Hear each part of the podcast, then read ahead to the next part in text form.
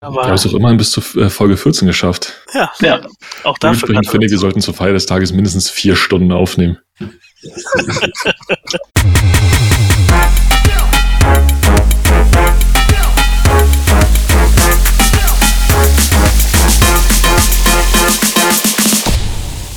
Willkommen zur 14. Ausgabe vom Humanize Podcast. Heute zum Thema Cloud Hosting einmal hin und wieder zurück. Bei mir sind André Neubauer, CTO bei Smava und Sebastian Heidemeyer zu Erben, Director Technology bei den Tonys. Und ich bin Andreas Wolf, CTO bei Pando. Bevor wir loslegen, noch einmal der Verweis auf unsere E-Mail-Adresse webmaster.hmze.io und unseren Twitter-Account hmze Podcast. Und wie jedes Mal starten wir mit ein bisschen Smalltalk. So, gibt es eigentlich ähm, als äh, Tonybox Family Mitglied irgendwie einen Rabattcode, den wir hier im Podcast veröffentlichen dürfen? nice try, André. äh, nee, also es gibt einen Mitarbeiterrabatt, aber den darf ich nicht hier im Podcast veröffentlichen. Aber können Sie noch buchstabieren einfach mal. Nee, ich, äh, ich habe den gar nicht im Kopf. Ja. Ähm, aber alle, die gerne auch in den Genuss dieses Mitarbeiterrabattes kommen wollen würden, müssen nichts weiter tun, als Mitarbeiter bei den Tonis zu werden. Guckt gerne auf unserer Seite, was wir an Stellen ausschreiben oder schreibt mich direkt an. Ähm, wir suchen eine Menge Leute. Hat er, hat er gerade wirklich Eigenwerbung gemacht? Ja, Ohne er, vorher so er hat nicht mal gewartet, dass wir halt irgendwie das irgendwie sagen, Mensch, brauchst du noch gute Kollegen ja, oder irgendwie so. Er hat, er hat, sich einfach überhaupt nicht die Mühe gemacht, das irgendwie äh, okay dastehen zu lassen. Einfach ich so seine Eigenwerbung rausgerotzt.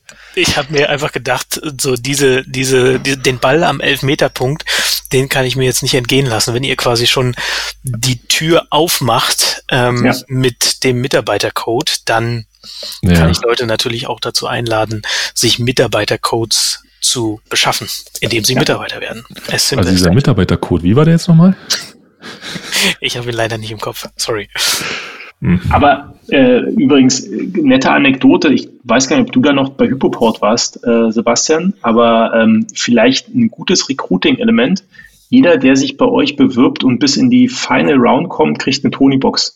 Bei Hypoport gab es mal eine Zeit, da haben die gesagt, wenn du in, ich glaube, in die zweite Runde bekommst, dann kriegst du ein iPad oder da wird irgendwie ein iPad verlost. Da gab es eine Story zu, ne? Mhm, da war ich mal, äh, da war ich noch mit dabei, genau.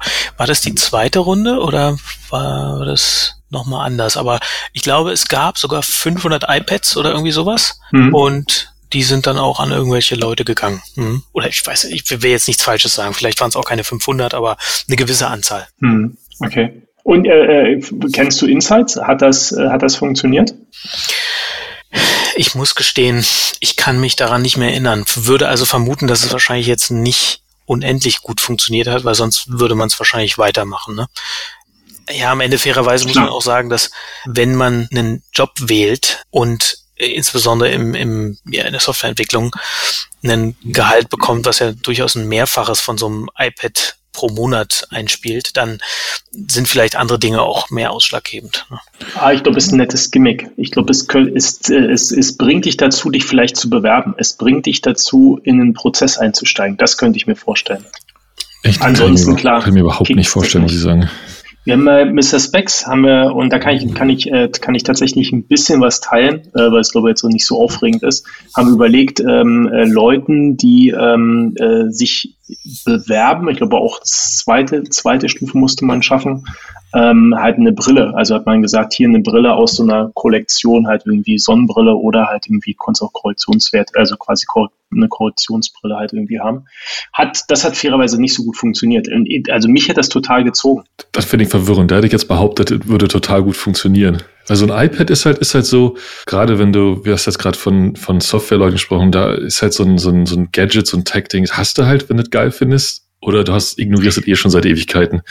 Aber so eine Brille ist halt so, ah ja, stimmt, geile Sonnenbrille oder ja. krass, okay. Hat, nicht so gezogen. Also, wir haben jetzt auch nicht halt irgendwie damit Werbung gemacht, ähm, aber es, es stand schon in der, in der, in der, in der Ausschreibung mit drin, auch glaube ich relativ prominent. Ähm, und wir haben es auch in den Gesprächen aktiv äh, kommuniziert, aber haben auch nicht sagen viele, aber haben auch mehrere darauf verzichtet. Und gesagt, ach nee, ist okay, alles gut. Naja gut, eigentlich ist es ja, eigentlich ist es ja ein gutes Zeichen, ne? Ähm, was mich äh, zu meinem zu meiner Dauerbeschwer-Thematik bringt, dass irgendwie Jobspecs nach wie vor überhaupt nicht geil geschrieben sind und mhm. viel zu viel zu oft einfach überhaupt nicht mit dem was wirklich wichtig ist, so hausieren gehen, je nachdem, mit wie man dem man ansprechen will.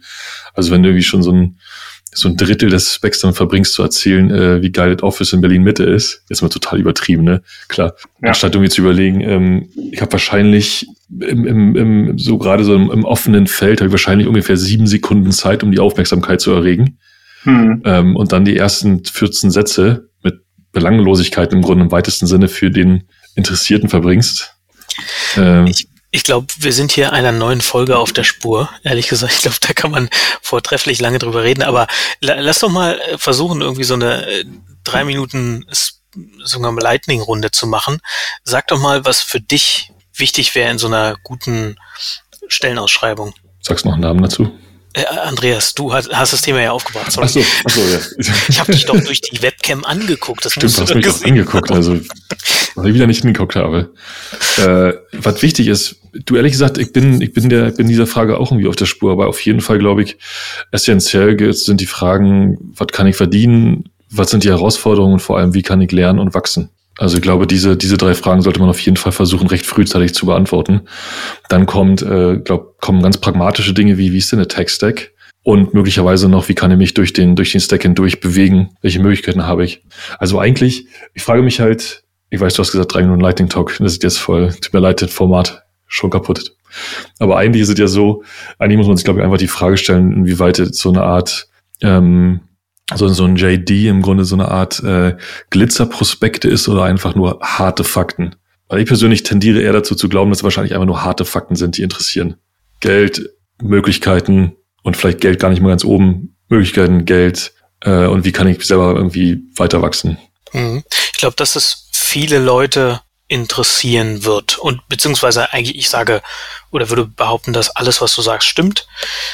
Es ist ja, glaube ich, auch mal von, von wem war denn das? Von Stack Overflow oder so, die haben auch Auswertungen gemacht, dass Anzeigen, die eine Gehaltsrange enthalten, auch häufiger geklickt werden tatsächlich. Insofern ist es, glaube ich, ein, wirklich ein, ein gutes Argument.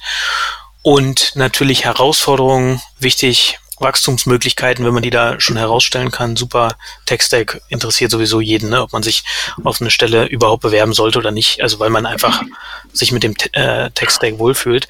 Was, was ich aber glaube, was unterschiedlich sein kann, ist, sind die Motivationslagen von Leuten. Also ich finde bei bestimmten Firmen noch die so den, den Antrieb, die äh, Grundmotivation für Leute, die, die kann durchaus unterschiedlich sein. Also bestimmte Firmen haben einen sehr tollen Purpose und die können es auch herausstellen. Ne? Und da geht es dann primär darum, dass man an was Tollem arbeitet, wie zum Beispiel an einem ganz tollen, inspirierenden Spielzeug für Kinder, mit dem die spielen und gleichzeitig entertained werden können.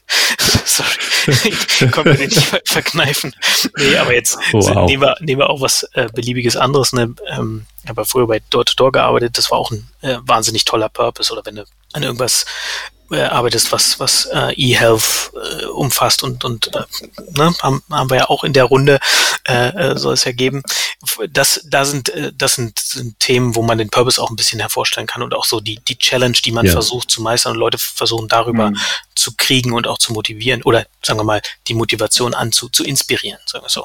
Absolut. Der Punkt gehört absolut dazu, da hast du total recht. Ich finde sogar, ich finde sogar, man kann, ähm, man sollte, selbst wenn man ähm, jetzt, ich sag mal, sich jetzt nicht auf die, sich selbst auf die große goldene weiße Liste der Purpose-Unternehmen schreibt, sondern einfach sagt, ganz ehrlich, wir sind einfach nur, wir sind einfach nur ein gesundes Unternehmen.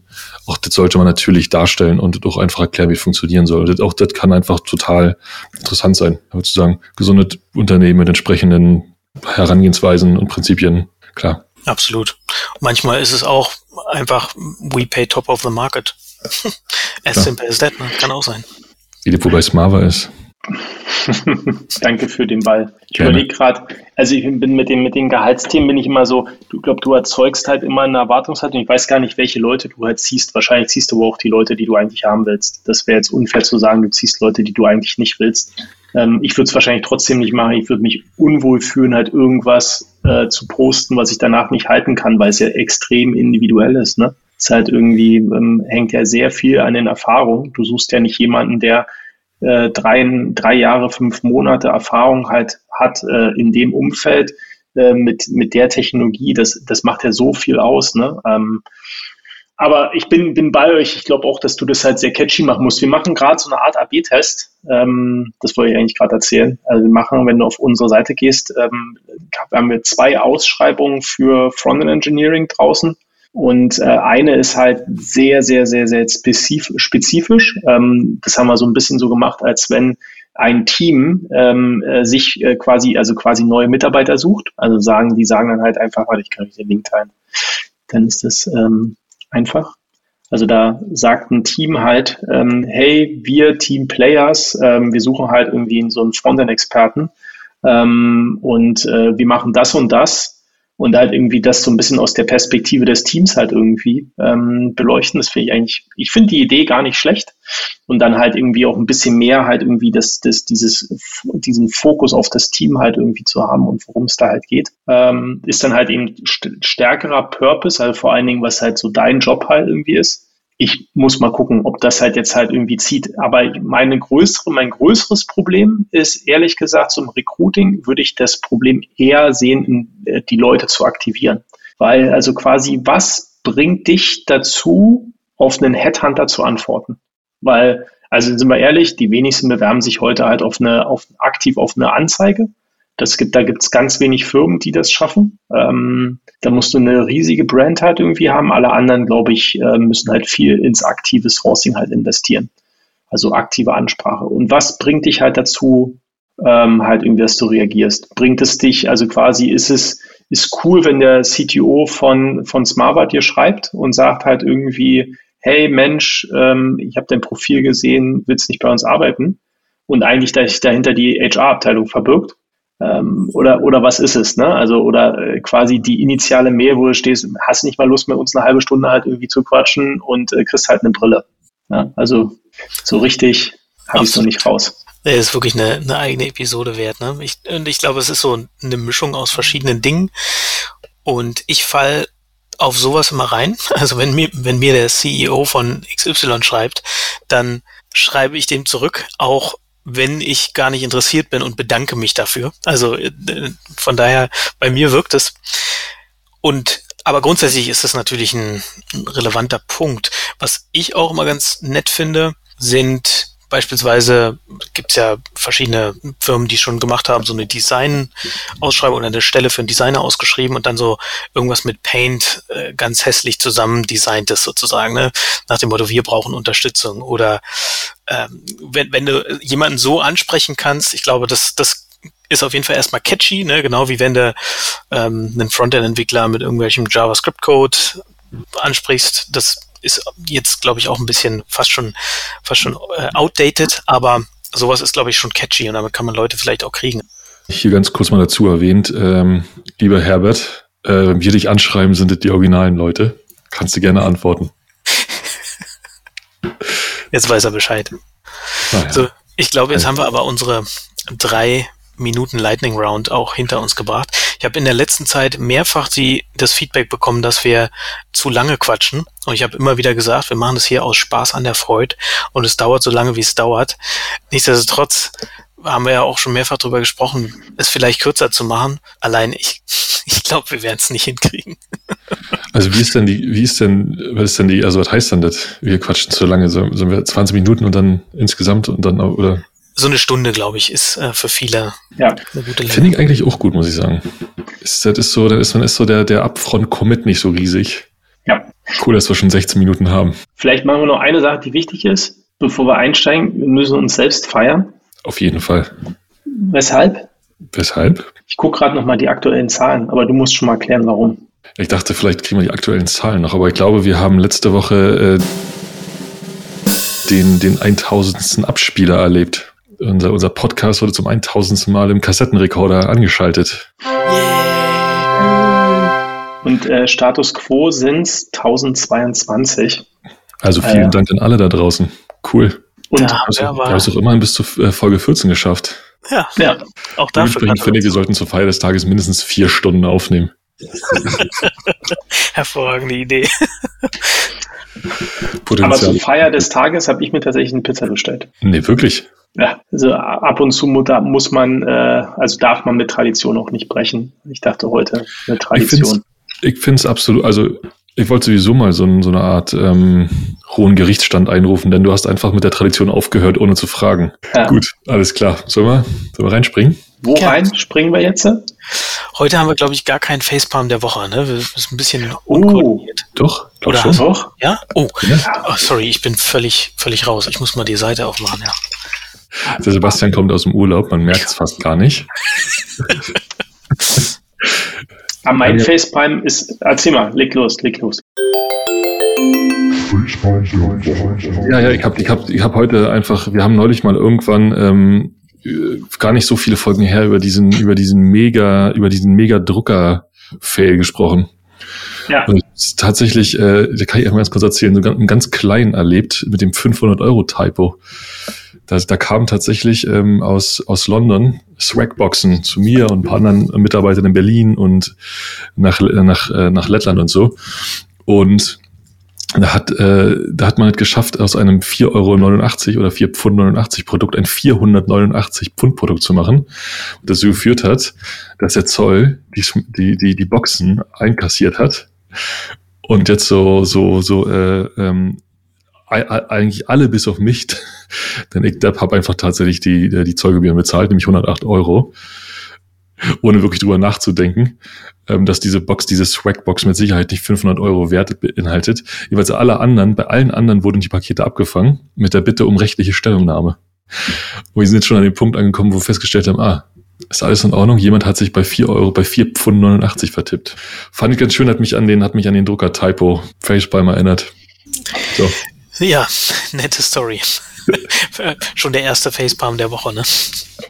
Ich hätte zwei. Äh, ich habe einen äh, von letzter Woche. Das ist der äh, Geschäftsführer von Trigema, der ein Interview gegeben hat. Ich glaube, Spiegel hat das Interview gemacht ähm, zum Thema Homeoffice und ähm, äh, Remote Work, also quasi wie das halt zukünftig funktioniert. Also im Endeffekt haben sie zwei Welten gegenübergestellt und der CEO von Trigema, der ist ja schon in der Krise halt irgendwie dadurch, also in der Pandemie halt äh, dadurch aufgefallen, dass er halt irgendwie meinte, er braucht alle seine Leute äh, quasi on deck, ähm, weil äh, das ist sonst alles viel zu langsam und die müssen halt sehr dynamisch diese Firma führen. Und ich habe halt so gedacht, das ist halt, das ist so ein bisschen Innovators Dilemma. Ne? Das ist halt eigentlich, äh, du stehst am Rand und ich würde jetzt gar nicht sagen, dass äh, und tschüss, ne? das wird ein sinkendes Schiff. Ähm, aber die, also ich glaube, dass du dich mit, äh, mit so einer Haltung, das glaube das geht noch ein paar Jahre gut, aber es wird halt einfach, der Standard wird halt, also der wird dich halt überholen. Ja? Irgendwann ist halt Remote Work halt einfach der Standard und ich merke das halt immer wieder, wie, wie schön das halt irgendwie ist, halt auch, also einfach frei da drinnen zu sein. Ähm, und das andere, was gar nicht ging, und das war der Facepalm, hat er irgendwie gesagt, halt, also das können ja auch nicht alle Leute machen und nur die Leute in der Verwaltung und die haben ja auch eine Vorbildfunktion. Und da habe ich so kurz gedacht, okay, stopp, was, also, was ist denn das für eine Vorbildfunktion? Also Vorbildfunktion, sich jeden Tag in die Bahn oder ins Auto zu setzen und ins Büro zu fahren? Also das heißt ja nicht quasi bloß, wenn man woanders arbeitet, dass man nicht arbeitet oder dass man weniger arbeitet oder dass man schlechter arbeitet. Also das, das zeigen ja auch tendenziell, also mal Studien, glaube hin und her, ja, also was so Produktivität angeht. Aber was halt auf alle Fälle Studien sehr einheitlich zeigen, ist halt, dass Leute, dass das halt tendenziell sogar anstrengender ist, weil Privat und Beruf halt einfach viel stärker miteinander verschwimmt. Also dieses, diesen Vorwurf einer Vorbildfunktion, den fand ich extrem schwer, muss ich sagen. Klassische, klassische äh, Verteidigen der eigenen Werte über irgendwelche weirden Erklärungen. Ja. Also so, so, eine, so eine Argumentation zu nehmen und da so eine zwei, drei Klassengesellschaft als, als Grundlage hinzu, hinzustellen, ist einfach nur, weiß nicht, traurig. Heutzutage 2021 nach, was habe ich beinahe nachgesagt, irgendwo vor oder nach oder mittendrin in irgendeiner Pandemie. Krass. Ich habe gerade kurz geschluckt, weil ich Zahlen missinterpretiert habe. Ich dachte, Wolfgang Grupp wäre 69 geboren und dachte, was, der ist nur zehn Jahre älter als ich. Aber nee, der ist 69 CEO von Trigema geworden. Ähm, ein bisschen älter ist er dann doch schon, weil er sieht auch deutlich älter aus. Und ich habe gerade mal geguckt, der, die sitzen ja in Bohler-Dingen, ne? Und da wiederum hat's halt nur 12.000 Einwohner. Wahrscheinlich stellen die davon 10 Prozent in ihrer Fabrik oder in ihren Fabriken an. Mhm. Und da gibt's wahrscheinlich weniger Wettkampf um, um die Talents. Ich, deswegen hat er, glaube ich, so eine ein bisschen andere Stellung noch. Nichtsdestotrotz, ja, also das ist halt eine andere Generation und ich glaube auch, das ist halt nicht mehr zeitgemäß und aber du könntest, wahrscheinlich, du könntest wahrscheinlich auch sagen, in dem Ort, ähm, ich müsste mal gleich gucken, was da so das nächstgrößere halt ist, die finden noch niemand Gutes halt irgendwie im Engineering. Die finden noch niemand Gutes im Business Development. Also das, äh, das ist so, als wenn, ach, weiß ich nicht, da gibt es so viele Beispiele, ich will jetzt gar nicht halt irgendwie zu, zu sehr halt irgendwie das auf ein anderes Unternehmen halt irgendwie münzen, aber das ist halt einfach viel zu kurz gedacht, ja. Und ich glaube, da sich immer wieder mit den neuen Herausforderungen halt auseinanderzusetzen, das ist halt ein, du kannst halt einfach, wenn der Markt sich nicht ändert, halt einfach da sitzen bleiben und sagen, wir machen das jetzt so weiter. Das funktioniert in den seltensten Fällen. Ähm, und das halt am Ende wird es dann Dinosaurier und dann verschwindet es und das ist halt einfach super schade. 100 Pro. So. Jetzt äh, vielleicht noch abschließend dazu, auch allein die, sagen wir mal, das Hauptargument von, mit dem Trigema ja lange auch geworben hat und auch immer noch wirbt, ist ein Appellieren an den Patriotismus. Ne? Das ist ein, eine Definition nicht über Produktqualität oder Innovation oder irgendwas, sondern einfach darüber, dass sie in Deutschland produzieren. Es ist ja gut, es ist löblich, das ist, ne, auch will ich auch gar nicht unter den Scheffel stellen, nur das, das zeigt in, oder sagen wir mal, ist auch ein Fingerzeig dahingehend, wie Wolfgang Grupp eben Innovation betrachtet. Wahrscheinlich spielt es keine große Rolle, außer vielleicht, weiß nicht, bei Schnitten oder Mustern oder keine Ahnung. Wow, ich zoome gerade raus aus Boderling, äh, da ist ja gar nichts in der Nähe. Naja, Stuttgart ist so ein bisschen weiter weg, ne? Oh mein Gott. Musst du ja, Ulm, denken. Ulm geht auch noch. Klassische Butterstulle. Das ist schon sportlich, würde ich sagen. Gut. Und die andere, das andere, der andere Facepalm der Woche, das war aber eigentlich eher so, ja, endlich sagt's mal jemand, weil das äh, so meine Werte bedient. Also vielleicht ist das gar nicht so der Facepalm.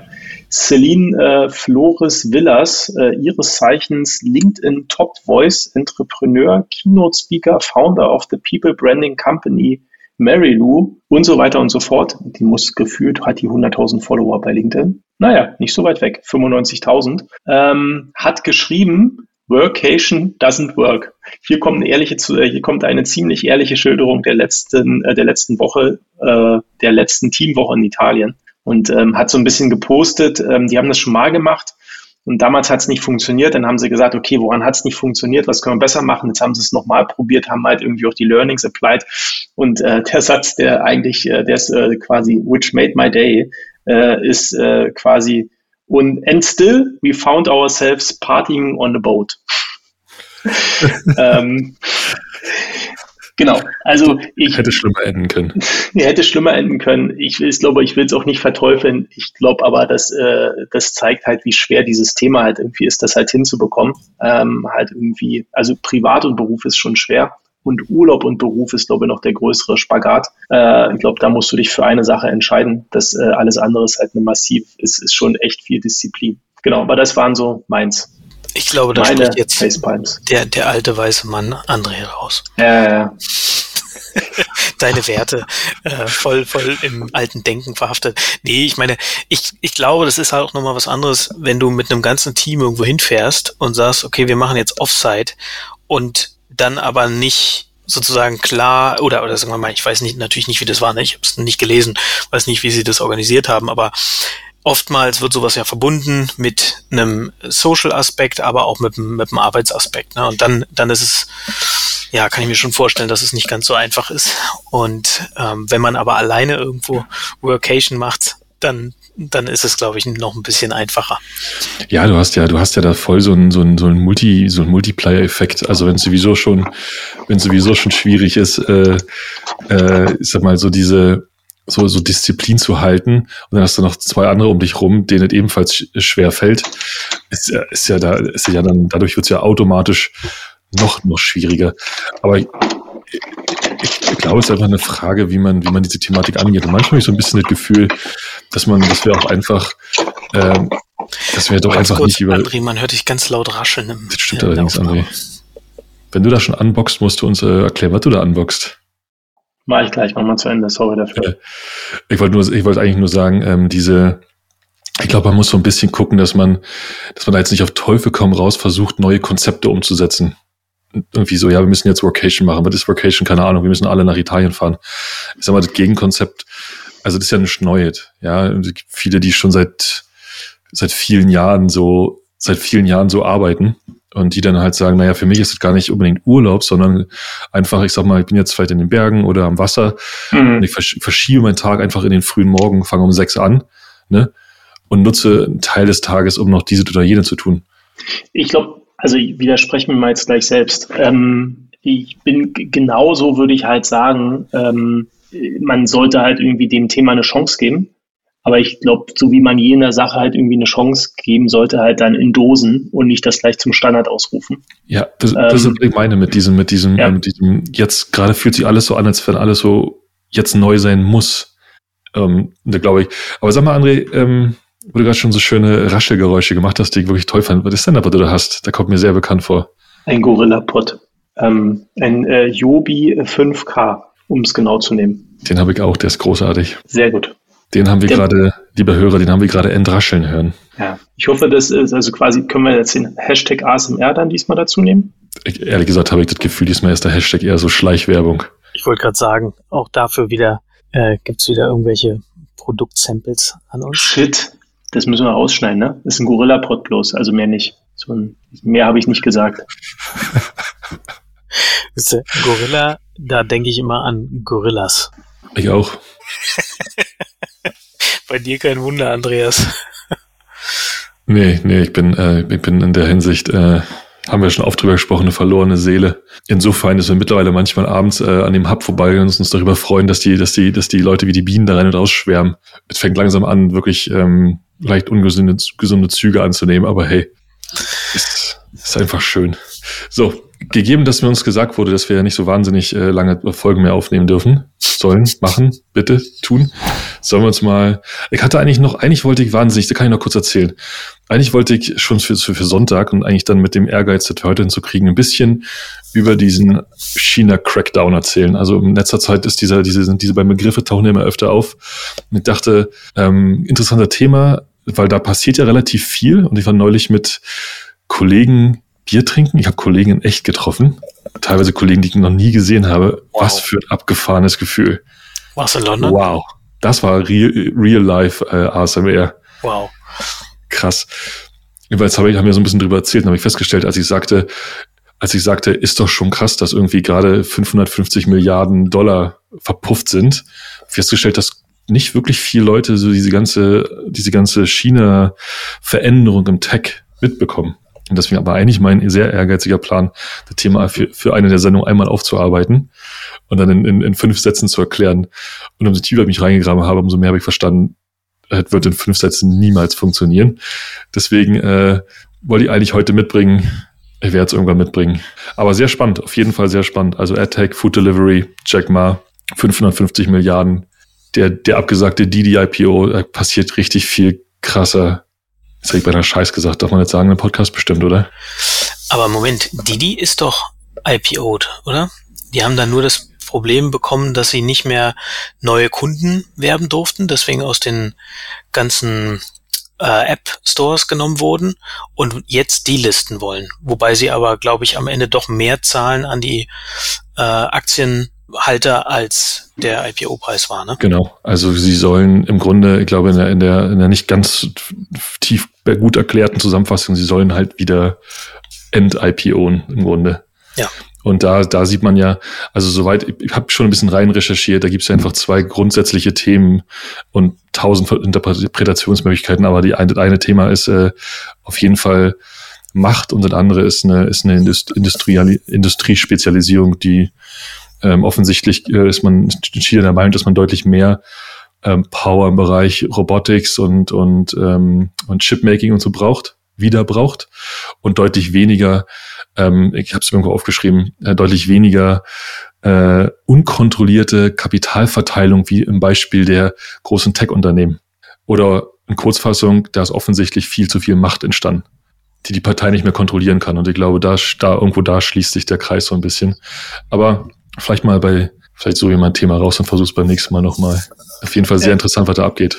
Ohne ja, Frage. Ich, das halt vor allen Dingen eigentlich, eigentlich ein Wunder, dass es nicht früher passiert ist.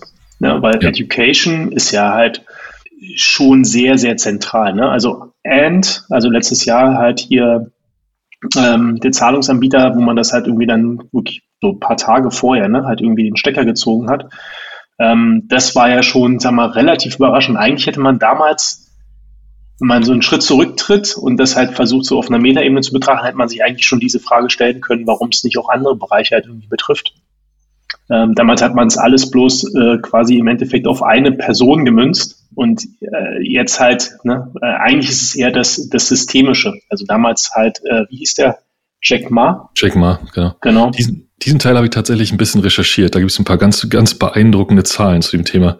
Ähm, der, der Auslöser von dieser Geschichte war übrigens ähm, kurz vor dem, die wollten, die wollten äh, äh, die Ant Group, wo, wo Alipay 2014 reingeflossen ist, wollten die, wollten ein IPO machen, so kurz vorher in einer letzten, der letzten großen, wie auch immer man das nennt, Roadshow-Sachen, Auftritte, ähm, gab es wohl, gab es wohl den Hinweis, gab es wohl ziemlich heftige Kritik von Jack Ma am, am chinesischen Finanzsystem im Sinne von, ähm, es gibt, es gibt kein Finanzsystem, denn es gibt kein System oder so ähnlich. Und daraufhin äh, gab es dann Tage später, wurde im Prinzip der gesamte IPO abgesagt, mit dem, mit dem, mit dem, äh, mit dem Hinweis aus, aus vertrauten Kreisen, es ist G egal, ob du reich bist oder nicht. Die Frage ist, äh, wie weit deine Interessen die des Staates abgleichen. Ähm, so ungefähr. Aber ganz interessante Zahlen. Äh, 870 Millionen aktive, jährlich aktive User. Ähm, 2018 gab es eine 14 Milliarden Finanzierung und da waren sie kurzzeitig das wertvollste Startup der Welt mit 150 Milliarden Bewertung. Yo, yo, yo. Und dann war vorbei. Waren sie nur kurzzeitig? Ich dachte, sie waren doch eine ganze Weile das wertvollste Startup. Oder sind sie dann überholt worden von äh, nee, sie, äh, dann ist ja, dann, wo, dann ist extrem viel Wert weggebrochen. Ja, nach diesem, nach dem genau. abgesagten. Genau. Ja, da haben sie richtig, richtig, sie. richtig viel verloren. Genau. genau. Ja, ja. ja. ich, ich fand meine, die Zahlen, ich fand die Zahlen relativ krass. Ja, ja, also 140 Milliarden Startup-Bewertung, ne, das ist hm. also unerreicht, gab es vorher nicht, gab es seitdem auch noch nicht. Ja, das ist schon abgefahren. Auf jeden Fall. Naja. André hat endlich seine Pizza. Äh, sorry. Ja. Ich wollte tatsächlich auch fragen, aber noch eine Zahl. Die Investoren hatten bereits, äh, bereits 34 Milliarden Dollar committed in Vorbereitung zu dem IPO. Verpufft. So. Wie ist ja, die Pizza? Gut. Ja, genau. Anni sieht ein bisschen unzufrieden aus. Vielleicht so für den Hörer, wir haben ja, wir können uns ja sehen, wir haben ja hier ein Tool, wo wir auch Video drin haben. Nee, Pizza schmeckt. Ich lausche euch. Ich habe bloß gerade gedacht. Hm? Wie ist die Geschmacksrichtung? Ähm, vier, Käse, vier Käse. Äh, ich habe bloß gerade gedacht, äh, du verschießt gerade dein ganzes Pulver, äh, deine ganze Recherche, oder du bist ja noch viel tiefer drin und vielleicht kommt ja auch mal Jack Ma zu uns in den Podcast und erzählt das aus seiner Perspektive.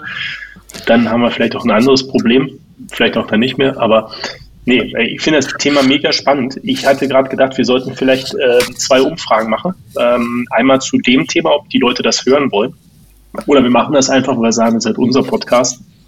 We don't care.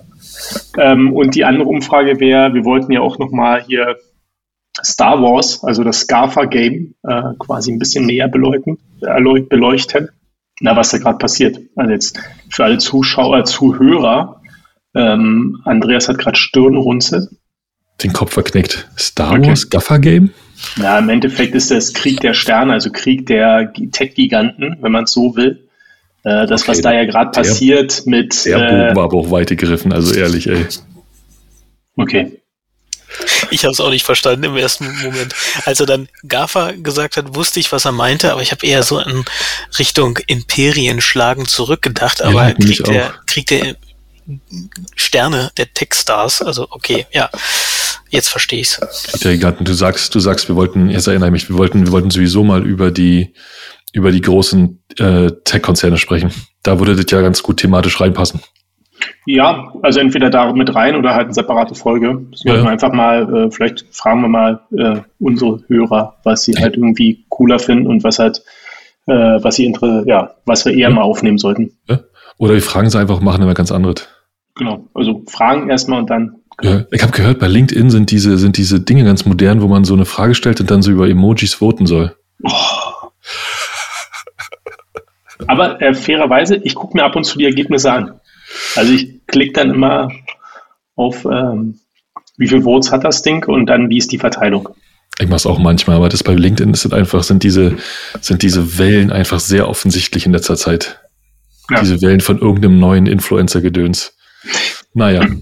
So. Absolut. Ja, aber wenn wir schon bei Pay Face Palms der Woche sind, dann steuere ich auch noch kurz einen bei, habe ich mal zwischendurch geteilt, und zwar diesen Break, wo Google so ein, so ein Typo nach Production gepusht hat und damit die ganzen Chrome OS Devices äh, unnutzbar gemacht hat für eine gewisse Weile. Ich weiß gar nicht, wer das erlebt hat sozusagen, aber es waren offensichtlich relativ viele User betroffen zwischen Rollout dieser, dieses Typos und der, des Fixes ist nämlich die hat, also Chrome OS lädt automatisch neue Updates runter, wenn man ein Device rebootet und man hat keine Möglichkeit, das irgendwie auszuschalten. Deswegen war die einzige Möglichkeit, in der Zeit das Device einfach nicht zu rebooten. Und wenn die neue Version runtergeladen wurde, dann konnte man sich nicht mehr einloggen, weil einfach ein Typo in dieser Passwortabfrage äh, drin war. Das war natürlich ein gigantischer GAU, den sie, glaube ich, relativ schnell behoben haben, aber passt ganz gut in unsere Kategorie Facepalm der Woche. Und jetzt stell dir vor, du hast ein Chrome OS, also du, ähm, Sebastian, hast ein Chrome OS, willst dich zu Sendcaster anmelden, das Mikrofon funktioniert nicht und du musst rebooten. Absolut. Und du weißt, wenn ich jetzt reboote. Ja, genau. Für, Für was entscheidest du dich? Dann wahrscheinlich. Vote, Vote mit dem Handklatschen oder mit dem Daumen nach oben. genau. Für die, für die Zuhörer. Ich habe heute in der Vorbereitung äh, sehr über mein, über mein Headset geflucht und musste dann am Ende des Headset wechseln, nach dreimal neu starten, weil das Mikrofon nicht funktioniert hat. Jetzt nutze ich ein anderes Headset.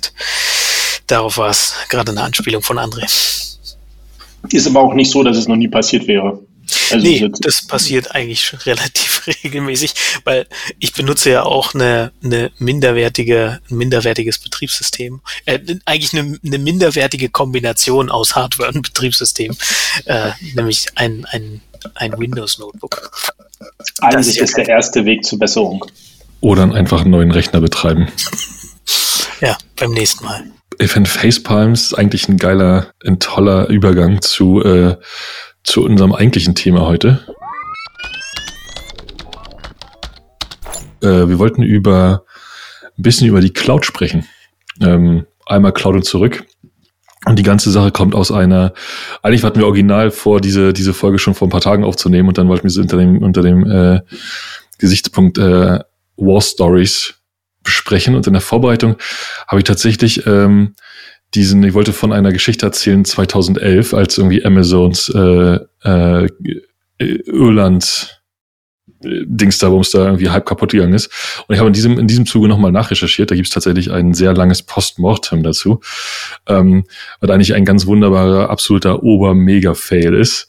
Ähm, also da ist so unglaublich viel Pech zusammengekommen. Und ich dachte mir, ich erzähle euch einmal ganz kurz davon, mit einer gesunden Portion, äh, ich habe nachgelesen und äh, ungarem Halbwissen und schlechter Erinnerung. Und dann können wir mal danach die Frage besprechen, weil die interessiert mich nämlich total be äh, äh, blendend und da sind wir da auch, oder brennend, da sind wir ja auch in der Vorbereitung dahin gekommen. Wie soll es eigentlich mit der Cloud weitergehen? Äh, bleibt man dafür immer, geht man irgendwann zurück? Was ist die richtige Strategie? Aber lasst mich einmal vorher, lass mich einmal vorher ganz kurz äh, vom August 2011 erzählen, denn da ist tatsächlich ziemlich viel in die Hose gegangen bei Amazon. Die ganze Geschichte ging los mit, und ich kann ja erzählen, wir waren damals bei, bei Wimdu und äh, dementsprechend auch hart von betroffen ähm, und sind in dieser sind in der Zeit dann zu einem anderen Anbieter umgezogen.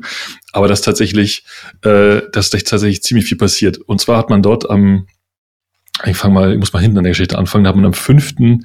August festgestellt, dass die, die Software für die, für die IBS-Verwaltung ähm, ein Problem hat und die Snapshots, irgendwie ein Teil der Snapshots, aller IBS-Snapshots äh, in, in, in, in Amazon Irland irgendwie korrumpiert hat, oder ein Teil davon zumindest.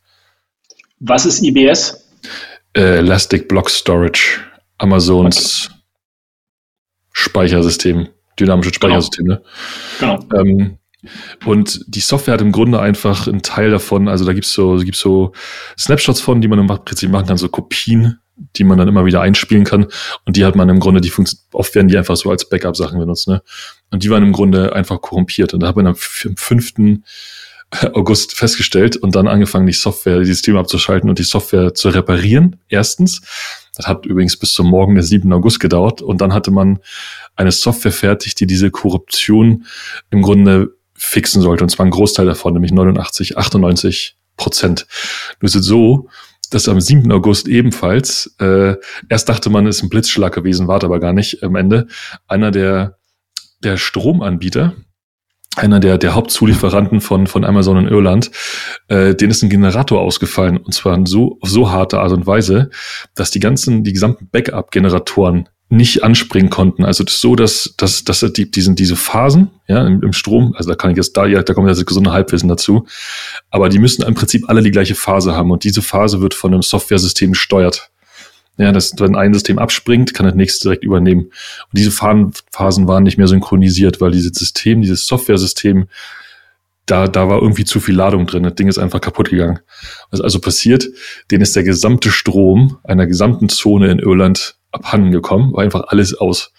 Und die Konsequenz davon war, alle EC2-Instanzen, also Amazons äh, virtuelle Server, sind alle ausgewiesen und 58 Prozent aller EBS-Volumes sind ebenfalls abgeschaltet worden.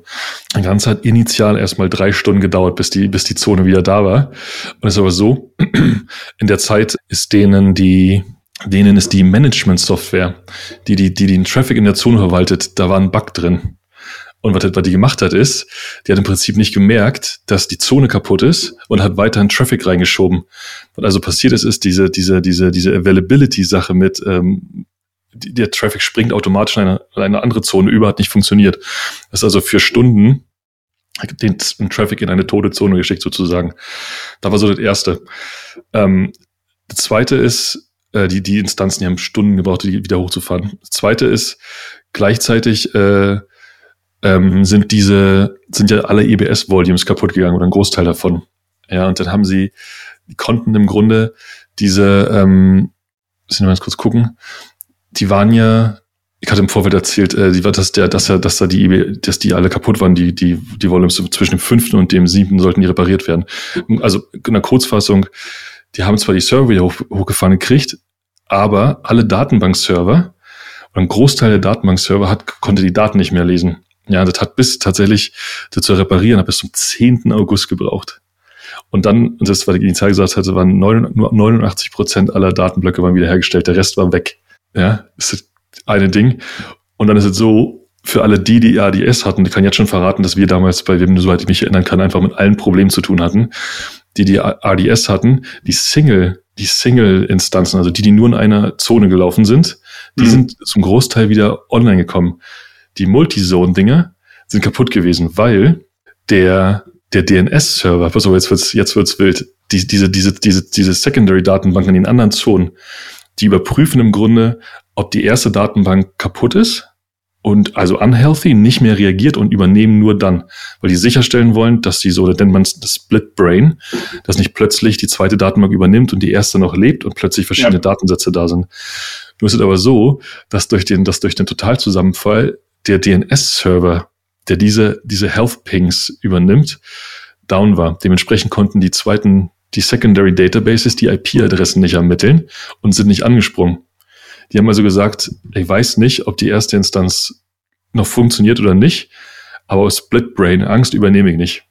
Das heißt, diese Multizone Datenbanken sind alle oder sind zum Großteil ausgefallen und konnten nicht übernehmen. An dem Tag war einfach alles kaputt bei Amazon. Also wie gesagt, hat insgesamt bis zum, bis zum 10. August gebraucht. Äh, wir können auch nochmal irgendwann, also wer irgendwie Interesse hat, dieser Postmortem-Bericht ist mega interessant, mega lang.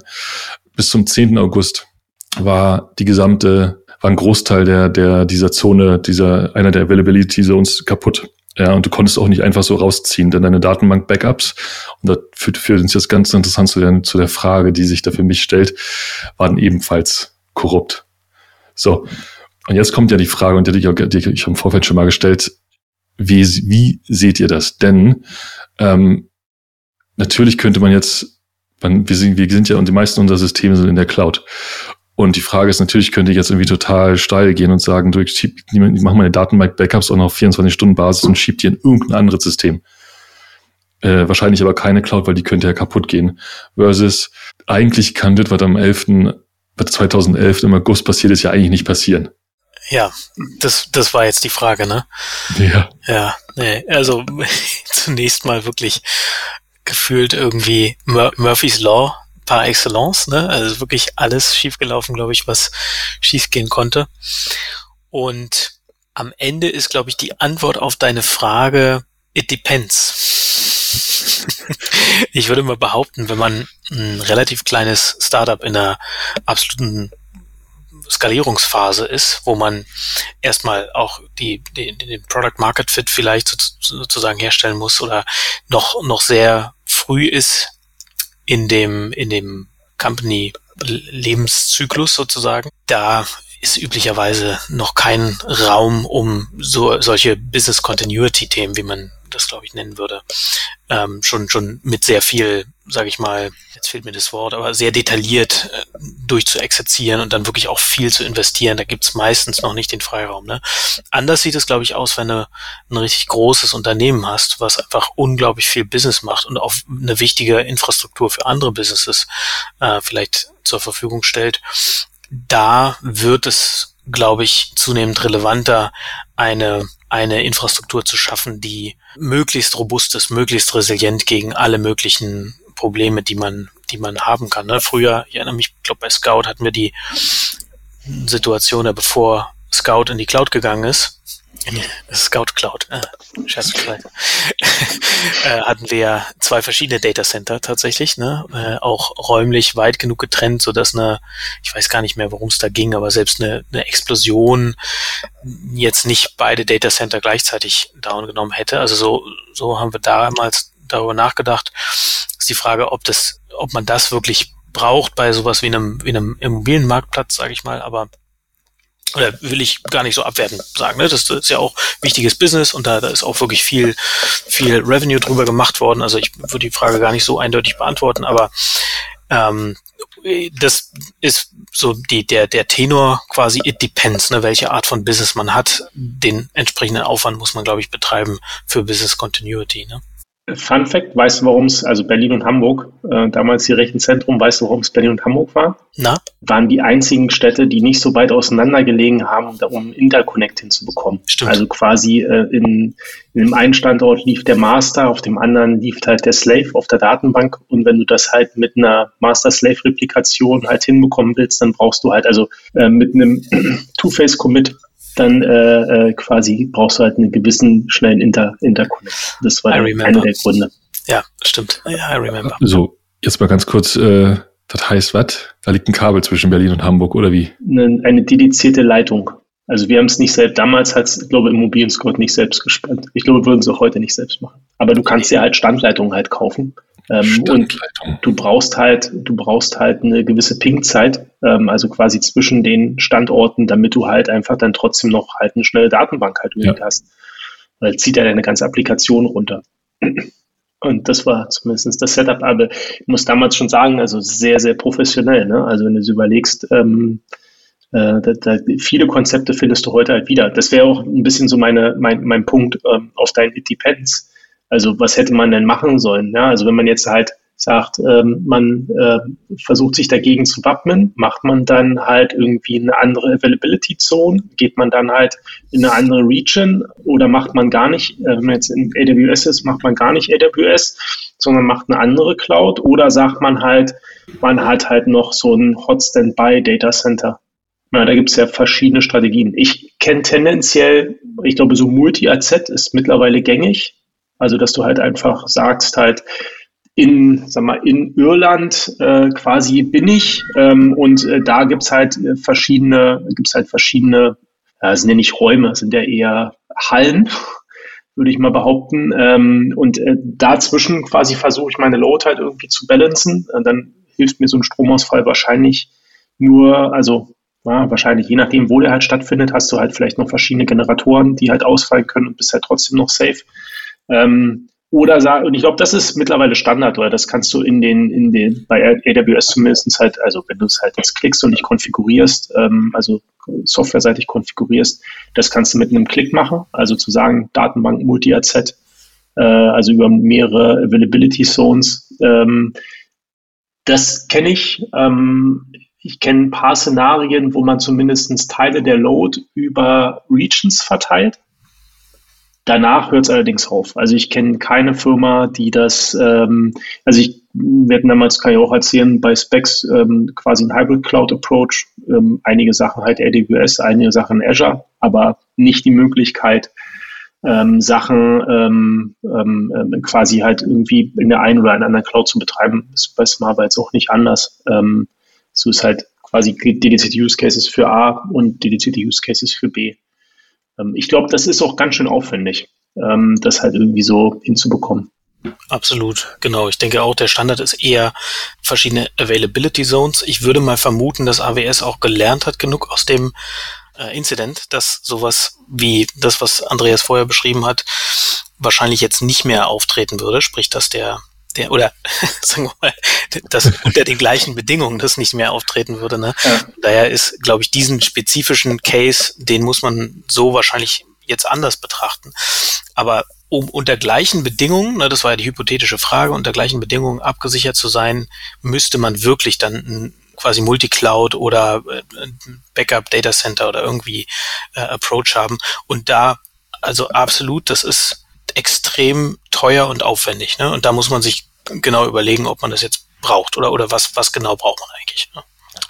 Ich habe ich habe in dem Zuge ähm, so ein bisschen, ein bisschen rumrecherchiert, denn ich fand die Frage tatsächlich, äh, die ich so euch gestellt habe, habe ich mir selbst auch nochmal gestellt und fand es eigentlich ganz interessant, weil ich habe da festgestellt, dass ich aus irgendeinem Grund so eine ganz, so eine ganz leichte, nicht erklärbare Abneigung gegen Serverless Computing habe die nie so richtig, die ich noch nie so richtig erklären konnte, weil eigentlich ist die Technologie total interessant, aber ich finde diese, diese sich so reinsaugen lassen in eine Plattform so, ist für mich fühlt sich einfach immer nur hochriskant an. Also ich finde immer, wenn ich über Serverless nachdenke, denke ich, fühlt es sich an, als wenn mich irgendjemand mir gerade die Taschen leer machen will. Also als wenn die, als wenn die Strategie zu klar und sichtbar ist. Ne? Aber ich habe tatsächlich ein, ein, bisschen recherchiert und ähm, ich bin auf ganz interessante, auf ganz interessante äh, Zahlen gestoßen. Und ich frage mich gerade, haben wir im Vorfeld über Repatriation gesprochen? Repatriation haben wir, ne? Genau. Ja. Also die Idee, aus der Cloud wieder rauszugehen. Und da gibt es einen ganz interessanten Use Case von Dropbox. Kennt ihr den? Darüber haben wir im Vorfeld gesprochen. Ja. Genau, ha haben wir, ne? Am Sonntag. Mhm. Ja, ich war nicht, ich war nicht da, ich war nicht anwesend. Ähm, ich habe die Zahlen, ich habe die Zahlen noch mal, äh, ich, hab, ich hatte das Mikrofon kaputt. Ich habe die Zahlen noch mal zusammengesammelt und ich fand, die, äh, die sind ganz, kann man ganz interessant. Äh, beleuchtet diese Geschichte aus einer ganz interessanten Perspektive, nämlich wir haben ja zwischen 2016 und 2017 ähm, knapp, also man geht davon aus, knapp 75 Millionen gespart, ja. Und zwar ähm, wirklich Total Cost of Ownership, also so komplett. Und ihren Gross Margin von 33 auf 67 Prozent gesteigert. Habt ihr, ist der, der Artikel von, von, von, äh, E16C, ne? Ja, äh, ja, bin da, bin da, also den müssen wir auf jeden Fall in die Show Notes mal reinpacken, der war mega interessant, ähm, weil er beleuchtet diese, er beleuchtet die Frage der, der Cloud und der Kosten einfach aus, aus einer extrem interessanten Perspektive, nämlich der, der Marktkapitalisierung eines Unternehmens. So habe ich es noch nie gesehen. Und im Grunde ist da relativ viel Zahl drin, die sagt, na ja, ab einem bestimmten Punkt, nämlich ab dem, wo du, wo du, ähm, wo für dein Unternehmen nicht mehr so die brutale Skalierung wichtig ist, diese brutale, agile, schnell irgendwie sich bewegen und so, sondern eher so ein bisschen, ähm, so ein bisschen so Scale-Up-Verhalten dazukommt, ändert sich diese Sichtweise auf die Cloud. Und da habe ich da auch noch nicht drüber nachgedacht, nämlich dann zu sagen, ähm, ich brauche diese, diese krasse Dynamik gar nicht mehr, sondern ich versuche eher, meine Kosten ein bisschen unter Kontrolle zu kriegen oder zu optimieren. Und da gibt's die, da gibt's, habe ich diese, diese, diese Zitat gelesen, ähm, der, wo der Thomas Dalian, irgendeiner von Google, ein alter Google-Engineer und äh, Co-Founder von so einem Optimierungsunternehmen im Grunde sagt, dass du äh, ungefähr die Hälfte deiner Cloud-Kosten einsparen kannst. Das finde ich ziemlich krass. Weil man sich dann schon die Frage stellt, wann ist der richtige Zeitpunkt? kann ich dir sagen. also wir, wir haben uns damals bei, bei, bei Scout auch das war genau in der Zeit, in der wir bei Scout angefangen haben, so richtig in die Cloud zu gehen, als äh, diese mhm. Dropbox-Meldung rauskam. Und wir haben uns damit auch so ein bisschen beschäftigt. Ich weiß nicht, da warst du aber nicht mehr da, André, ne? Schon lange nicht mehr. Nee, ne? Ja, stimmt, das war weit vorher, ähm, dass du gegangen bist. Und wir haben uns da auch ein bisschen damit beschäftigt. Und ich sag mal, ich habe jetzt natürlich nicht die ultimative Antwort auf genau diese Frage, aber ich habe so ein, so, eine, so ein gedankliches äh, Konstrukt, was mir äh, quasi äh, als, als relativ gute Antwort erscheint.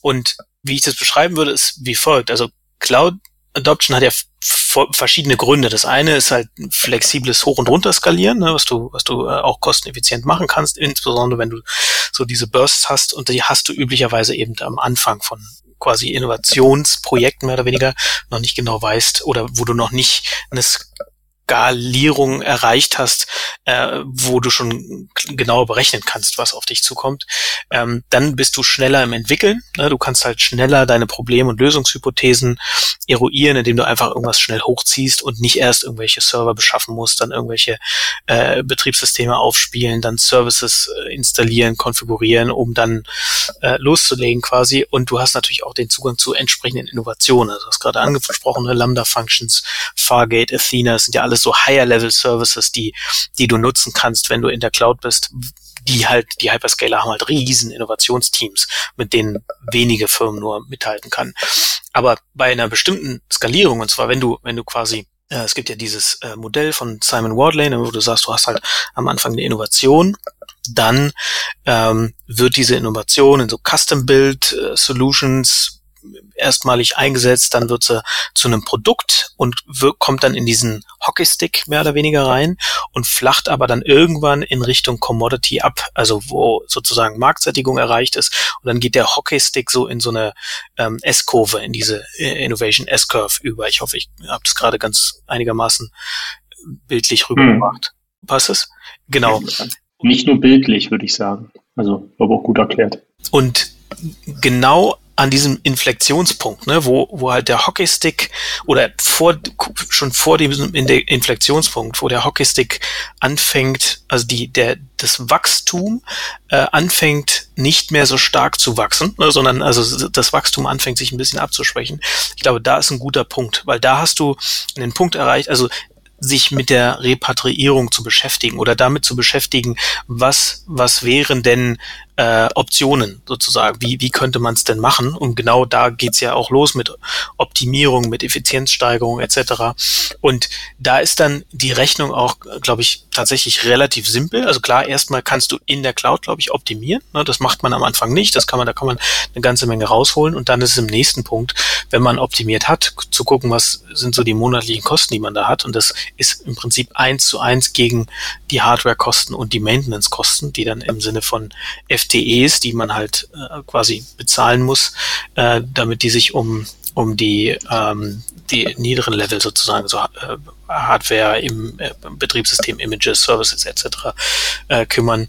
Äh, und das kann man gegenrechnen. Und da kommt tatsächlich lustigerweise auch in, in meiner Vergangenheit sowas wie 1 zu 3 raus, wobei da sind noch nicht die, die anteilig die Maintenance-Kosten drin und dann lande ich auch ungefähr bei 1 zu 2. Also quasi im eigenen Datacenter 50 Prozent billiger als als äh, in der Cloud unter der Voraussetzung, dass das Data Center, also wir haben mit mit Providern gearbeitet, die auch, ähm, du hast ja dann immer noch diese CapEx OpEx äh, Geschichte, ne, die uns auch Hardware monatlich quasi mietbar zur Verfügung gestellt haben, so dass wir auch das als OPEX nutzen konnten und uns auch im Prinzip konnten wir mit denen auch schnell skalieren. Wir haben heute gesagt, wir brauchen morgen drei neue Server, morgen waren die da und das, also wenn man wenn man so eine solche Rahmenbedingungen hat, ich glaube, dann ist so ein so, ein, so, ein, äh, so eine Entscheidung auch, äh, kann man die relativ gut kalkulieren. Das ist so mein Mental Model, was ich dafür habe. Sorry fürs lange Quatschen.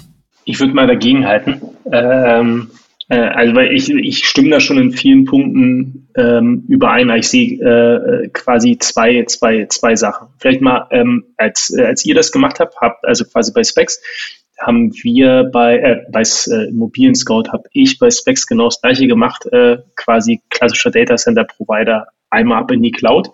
Ähm, wir waren kostenstabil ähm, das äh, quasi also im Endeffekt das, was man bei dem Data Center Provider gezahlt hat, genau das gleiche haben wir dann am Ende auch bei AWS gezahlt und dann über die Jahre halt mehr, weil ne, mehr Traffic und das, das äh, ich glaube, das, weil mein Learning ist halt, du musst dich halt mit den Themen schon sehr stark auseinandersetzen. Ne? Das, was du nicht machen darfst, ist halt zu sagen, okay, jeder darf jetzt halt, wie er hier will ähm, du musst halt die Vorteile halt irgendwie nutzen, ähm, äh, die, die, die es halt gibt im Sinne von schnell skalieren und halt auch schnell Umgebung halt zur Verfügung stellen, aber du musst halt auch ein, sehr gutes Kostenmanagement haben. Wenn du dann so ähm, Reserved Instances, Upfront Payment und Co. halt machst, dich halt auch über, äh, überlegst, wie viel IOPS deine Datenbank halt irgendwie braucht und das nicht halt einfach so kaufst, und dir halt irgendwie auch Gedanken machst mit deinem Technologie-Stack. Also ne, brauche ich halt Enterprise-Lizenzen in der Cloud und nicht.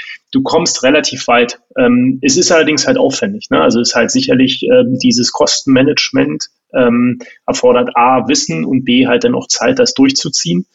Ähm, aber dann kommt man relativ weit. Deswegen glaube ich auch, dass äh, viele unterschätzen, was in der Cloud halt auch dann so erstmal möglich ist. Also es ist halt einfach auch eine gewisse Verschwendung, weil es halt einfach so einfach ist. Ne? Ich kann halt über eine, also da, der, der es halt macht, der, der das Feature baut, hat halt nicht die Budgetverantwortung.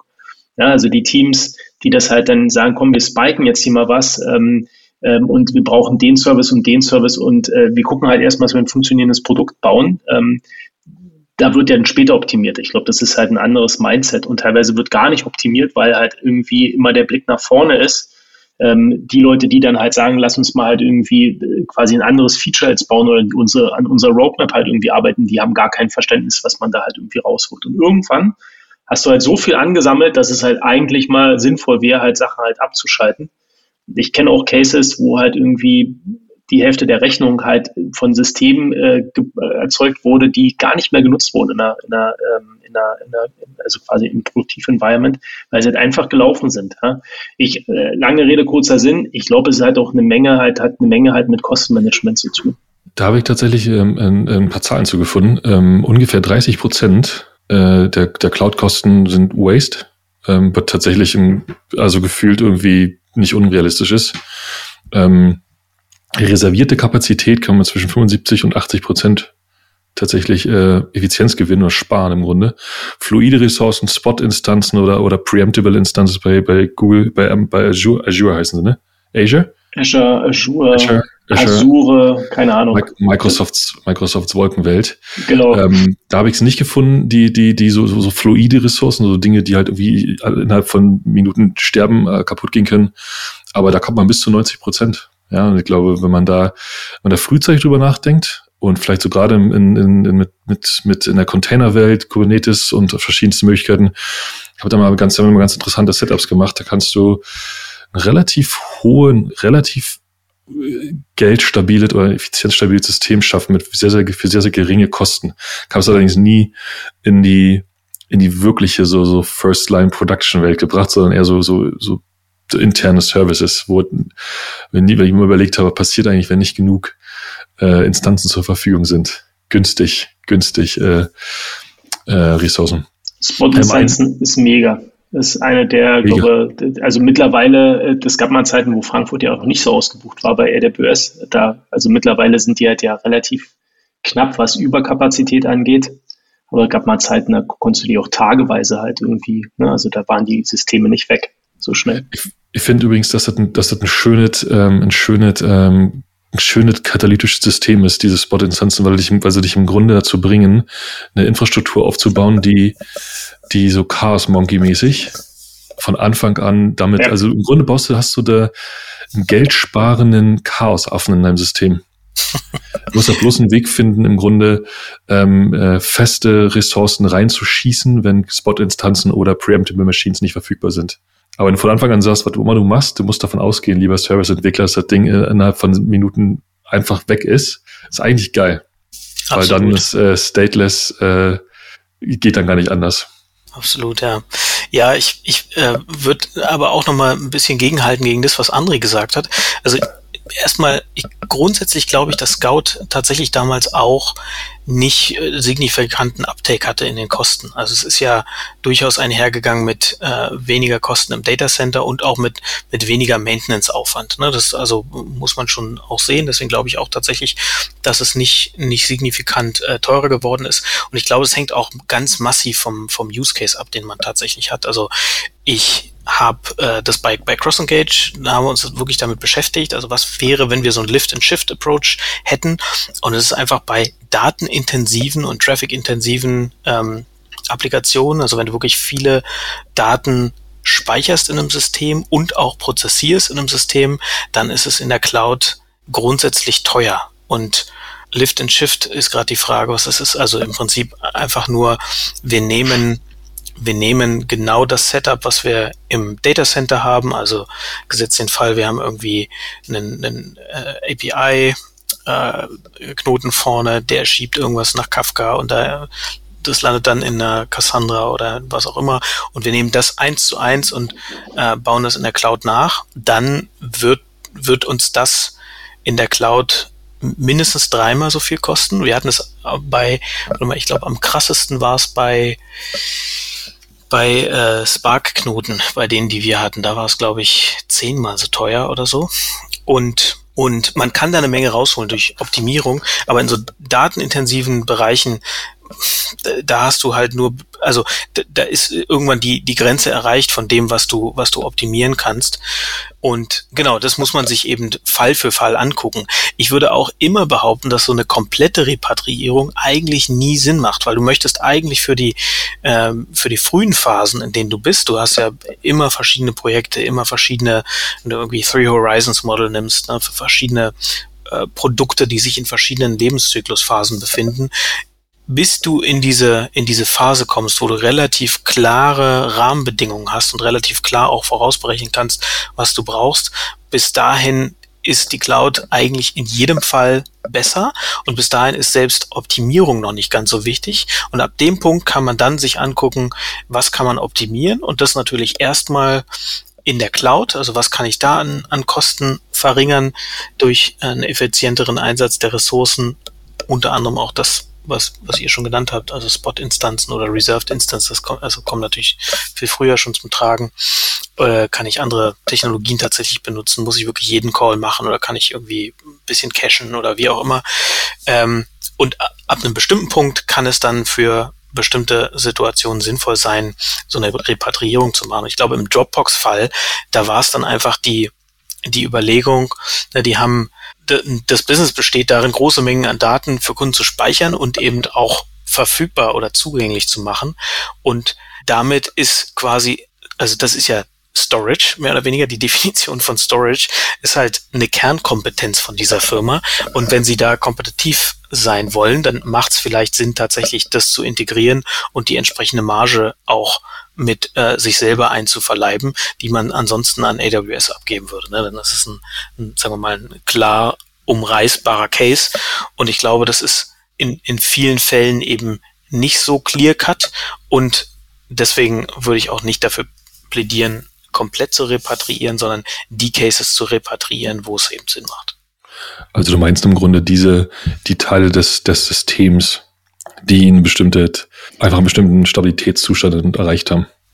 Wenn du genau. sagst, okay, läuft, wir haben jetzt fertig optimiert. Genau. Ja, wahrscheinlich nicht mehr so oft anpassen müssen. Und, und wahrscheinlich, also naja, anpassen muss man wahrscheinlich doch immer noch irgendwie, ne? Was ich und ich würde es auch nicht für jeden Fall ähm, so schildern, äh, sondern wenn ich da signifikant, also wenn die Rechnung, die, die ich aufmache, ne, also ich kaufe mir im eigenen Datacenter Hardware oder, oder miete die sozusagen und ähm, überlege dann, was der Maintenance Overhead ist. Wenn die Rechnung so verläuft, dass ich da 50 Prozent spare, dann ist es ein No-Brainer. Ne? Wenn ich aber, oder ja, No-Brainer, aber dann ist es, dann scheint es Sinn zu machen. Wenn die aber so verläuft, dass ich da, weiß ich nicht, vielleicht fünf Prozent billiger bin, dann, dann ist das Risiko wahrscheinlich schon wieder zu hoch. Ne? Dann sollte man es auch nicht machen. Und ich glaube, dass das, wie gesagt, nicht für jeden Fall ganz eindeutig besprochen werden kann. Es gibt, gibt mir, es gibt auch viele Konstellationen, in denen die Cloud klar billiger ist, das, wo, wo es gar keinen Sinn machen würde, wenn man, wenn man bestimmte Services nur selten braucht oder auf relativ kleiner äh, Skalierung nur, nur fährt. Ich glaube, da macht die Cloud in jedem Fall Sinn. Genau, ja. Eine, eine Perspektive, die wir, die, die mir da noch fehlt, ähm, die wir, wir noch gar nicht gesprochen haben, sind, äh, sind äh, ist, ist so Innovation, Innovation und Fokus, also besonders Fokus. Denn ähm, ich sag mal, mit dem, mit dem, mit der Verantwortung, die, ich sag mal, eigene Infrastruktur, Infrastruktur zu betreiben zu einem gewissen Grad, kommt natürlich auch ein anderes Set von ähm, äh, so Team Requirements mit rein und einfach nur ganz andere, eine ganz andere Form von Fokus. Ja, solange ich alles irgendwie mit drei Knöpfen äh, in der Cloud habe und einfach einfach so läuft, kann ich mich im Großen und Ganzen kann ich sagen, ich sage halt mal jetzt so ganz, ganz banal dahingeworfen. Ich kann sagen, äh, die Datenbankoptimierung übernimmt Google für mich. Ich brauche mir keine Datenbank-Experten einstellen und alles ähnliche Aussagen mit anderen ähm, Netzwerksystemen und kann mich halt vollumfänglich auf die, auf die, ich sag mal, auf die, auf das Lösen meiner Business-Probleme konzentrieren. Ne, stelle ich jetzt mal so in den Raum. Ich kann also sagen, alle Leute, die ich einstelle an der Stelle, sind irgendwie so Application-Programmer, Full-Stack-Entwickler, die im, im Grunde auf einer fertigen Delivery-Plattform, die für mich kein Problem darstellt, weil sie übernehmen ja andere sozusagen drauf arbeiten. Und ich habe halt diesen, diesen, diesen vollen Fokus auf, äh, auf, auf meine, auf meine Kernkompetenz. Ähm, wie weit ist denn aus eurer Erfahrung diese, also wir haben jetzt ja nur mathematisch bis jetzt gesprochen, ja, noch gar nicht so, was das mit der Company-Kultur macht, mit den, mit den Anforderungen an und an, an die Teams, äh, wie ich sie aufsetze, da ist doch, für mich klingt so, ich habe nämlich diese tatsächlich so eine, so eine, so eine Repatriierung noch nicht mitgemacht. Für mich klingt so wie, da ist schon noch eine ganze Menge mehr dahinter. Besonders aus dieser, aus dieser Teamsperspektive. Ich habe auch noch keine Repatriierung mitgemacht. Machen ja auch die wenigsten Firmen. Vielleicht noch eine kurze Anmerkung dazu, dann lassen können wir da mal drüber diskutieren. Wäre auch eins meiner stärkeren Argumente nämlich gewesen, ähm, quasi das nicht zu machen. Ähm, ich glaube, wenn du 50 Prozent hast, ähm, also wenn du sagst, du hast 50 Prozent Kostenvorteil, dann muss das trotzdem noch ein großes N sein. Also wir müssen über Menge Kosten reden, weil ähm, man, du hast eine, weiß nicht, 50.000 Euro Rechnung im Monat, 50 Prozent kannst du einsparen, 25.000, dann ähm, kannst du dir für die 25.000, keine Ahnung, zwei, drei Leute leisten, ähm, ohne Data Center. Ähm, äh, sprich, äh, ich, dann kommen wir jetzt so ein bisschen zu dem Punkt von, von Andreas ähm, es ist, glaube ich, extrem schwer, ähm, so eine Infrastruktur ab einer gewissen Größe halt hinzuzaubern, ähm, die dann noch skalierbar hinzubekommen. Ja, die Anforderungen sind eher flat, aber das dann halt irgendwie in einer gewissen Größenordnung halt hinzubekommen, äh, bis hin zu quasi die passenden Leute zu finden und jetzt haben wir gesagt, großes N, also viele Kosten, also bist du eine relativ große Firma, dann bist du halt bei dem Case von AWS, ja, ähm, quasi, wo du dir halt äh, nicht nur Gedanken machen musst, bei welchem Data Center Provider bin ich denn, also wo kaufe ich mir denn Rackspace, sondern wo kriege ich denn Rackspace halt her über fünf, sechs, sieben, acht Standorte? Wie kriege ich dazwischen Interconnects halt hin? Was passiert? Was ist meine Failover-Strategie? Wie ist mein Business Continuity Plan? Den habe ich hoffentlich auch so, aber ähm, da kommen halt, also ich glaube, das ist, also da, der, das ist nur, der ist no free lunch, würde ich sagen. Es ist halt unheimlich teuer und das ist ehrlich gesagt auch immer mein Argument, warum ich in die Cloud gehe. Also oder warum ich halt, äh, warum ich, ja, warum ich in die Cloud gehe oder mich auch für einen Cloud-Anbieter entscheide. Also I don't care about Login. Ja, und wenn ich halt irgendwie äh, Lambda nehme, dann nehme ich Lambda. Also die, ähm, die, der Sinn von Cloud ist halt nicht Interoperabilität zwischen Cloud-Providern halt hinzubekommen. Das gab, gab glaube ich, verschiedene Initiativen. Das, ich glaube auch nicht langfristig, dass das groß funktionieren wird, aber das, was du halt machst, ist halt, du kriegst Infrastruktur auf einem Premium-Level. Und das nachzubauen, ist sehr, sehr anspruchsvoll. Also in einem Dropbox-Case könnte ich es mir, also den, den würde ich zutrauen. Ich würde es wahrscheinlich auch im Zalando in Deutschland zutrauen. Ähm, aber das sind wenig, wenig Unternehmen, die ich da sehe. Und das ist, glaube ich, auch vollkommen richtig. Ne? Das ist so die Größenordnung, die wo es dann funktionieren kann oder wo, oder sagen wir mal, wo es anfängt, äh, ein Case zu werden. Also es ist immer diese, diese Total Cost of Ownership Rechnung, ne, die muss, da muss man wirklich verstehen, was man da tut und die muss, die muss stimmen. Was ich noch, noch einwerfen wollen würde, ist, auch bei, auch wenn du dich in der Cloud befindest, kommst du irgendwann, also es hängt immer vom Case ab, ne, aber du kommst irgendwann an den Punkt, dass du dich dann doch mit, mit bestimmten Skalierungsthemen beschäftigen musst. Du musst halt auch da äh, gucken, dass du horizontal skalierst, wenn du gerade wenn du unterschiedliche äh, Read-Write-Patterns äh, hast sozusagen, kommst du eben mit einem ganz normalen, ich nehme jetzt die größere RDS-Instanz, ähm, kommst du irgendwann nicht mehr weiter. Da musst du halt andere Lösungen finden. Und dann fängst du an, dich wirklich intensiver mit den Technologien aus, auseinanderzusetzen. Und irgendwann ähm, fängt es dann an, dass du tatsächlich so viel Knowledge aufbaust zum, also zu den einzelnen äh, Technologien, die du benutzt, dass dann der, der Übergang auch ein bisschen fließender wird, sage ich mal. Also es ist dann nicht so, dass du von irgendwie, ich, ich nutze einfach nur die, die AWS ähm, äh, CLI oder, oder, oder Oberfläche oder was auch immer, mhm. sondern du, du, du bist halt, also ja, EC2 genau, ist ja wirklich pur Compute, ne? Das ist ähm, äh. nicht drüber zu reden. Aber ähm, wenn du jetzt eine äh, ne, ne, ne wirklich fette Datenbasis hast, wo also wirklich ähm, keine Ahnung, Petabyte an Daten drin liegen. Ne? Und also das zu skalieren, so dass es noch funktioniert und, und performant ist, da musst du egal wo du bist, ganz viel Hirnschmalz reinstecken und das, das die, die vor- und Nachteile oder die Eigenheiten der Systeme ausnutzen. Und irgendwann baust du dann eben automatisch dieses IP auf. Mhm. Da ist es dann die Frage, macht es dann mehr Sinn, wenn du jetzt auch noch weiter nach unten vertikal skalierst sozusagen. Wichtig ist, und da stimme ich euch zu, man muss nach oben zu den Entwicklern ein ähnliches äh, Level, ein ähnliches, ähm, sagen wir mal, Komfortlevel weiterhin gewährleisten, damit die Entwicklung einfach ähm, nach wie vor smooth ist und, und äh, ja, eine gute Developer Experience einfach besteht. Ich glaube, ein Punkt, der gerade so rauskommt, ist halt, wenn du dich mit den Themen beschäftigst, dann landest du am Ende des Tages bei Cloud Native Architektur. Also deswegen ist ein Lift-and-Shift-Vergleich auch bei einer Cloud-Migration nochmal ein bisschen unfair, weil quasi das klassische inner, äh, das klassische Setup in der Cloud abgebildet, dass das nicht mal kosteneffizient sein kann, ist es ja nie dafür gebaut worden. Ne? Und wenn du dich dann halt eben damit beschäftigst, genau wie du es gerade beschrieben hast, dich halt irgendwie da eingroovst und sagst, okay, also zum Beispiel wir haben tonnenweise Lambda-Funktionen, weil sie halt genau einen Use Case halt abbilden und warum soll ich denn da, also ich kann auch einen Docker-Container dafür erzeugen, das in Kubernetes halt Cluster reinschmeißen. Aber warum soll ich denn das halt machen, wenn ich halt irgendwie Lambda-Funktionen kriege, die ich halt also horizontal, skalieren kann, bis der Arzt kommt. Ähm, das würde ich tatsächlich aber als Problem sehen, wenn du halt irgendwann mal wieder aus der Cloud raus willst, weil du, wenn du es gut machst, endest du mit einer Cloud-Native-Architektur, also Native, also quasi ne, auf dem Weg von einem Lift-and-Shift-Approach hin zu einer Cloud-Native und dann bist du halt irgendwo so kurz vor Ende über die Zeit. Und dann hast du ganz viel quasi da drin investiert, deine deine Plattform halt für diese Cloud halt irgendwie zu optimieren. Hast ganz viele Lambda-Functions, hast ganz viele quasi äh, verschiedene Storage-Systeme halt integriert, je nachdem halt irgendwie, ob du Cold Storage oder so halt noch brauchst, weil halt alles in einer, in einer warmen Datenbank zu haben, ist ja auch teuer irgendwann.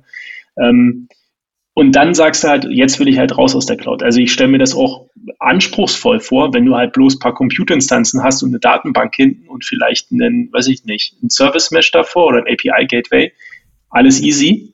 Aber wenn du dann sagst, okay, wir haben jetzt hier so ein paar ganz äh, quasi in unserer Architektur äh, ein paar Patterns angewandt, die man halt da draußen gar nicht kriegt, das stelle ich mir spannend vor, das wieder zurück zu transformieren. Ja, dann hast du hoffentlich, hast du hoffentlich ein, äh, ein paar von den Standard äh, Engineering Principles angewendet und äh, kannst ein paar Dinge erstmal noch in der Cloud lassen, ein paar andere Dinge schon mal rausziehen, weil sie so schön isoliert sind Klar. du die Datenbank einfach rüber kopieren kannst im Grunde. Naja, ist ja so. Also ich meine, wenn du, wenn du, wenn du so wirklich, sag mal, sehr modular, äh, ich glaube, aber da, da müssen wir mal in, einem anderen, in einer anderen Folge drüber diskutieren, haben wir auch noch offen, die große Modular das Monolith-Diskussion.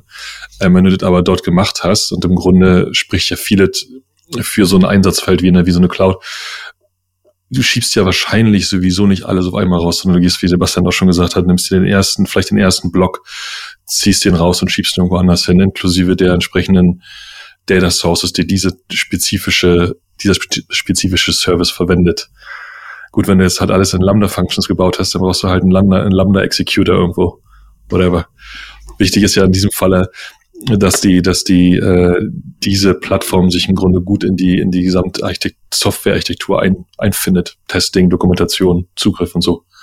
Ähm, ja, klar. aber nochmal, ne? Also das ist wirklich was, was man nur also at, at, at Riesenscale sinnvoll machen kann. Ne? Ich also stimme dir da hundertprozentig zu und ich würde also bin ich mir nicht bin ich nicht überzeugt von, muss ich ganz ehrlich sagen. Also ist wahrscheinlich ich würde beinahe noch argumentieren, dass wir, dass wir, dass wir in nächster Zeit öfter Unternehmen sehen werden, die, die erstmal irgendwie voll in die Cloud geglitten sind, dann festzustellen, dass sie sich aus bestimmten rechtlichen Situationen überhaupt nicht da befinden dürfen.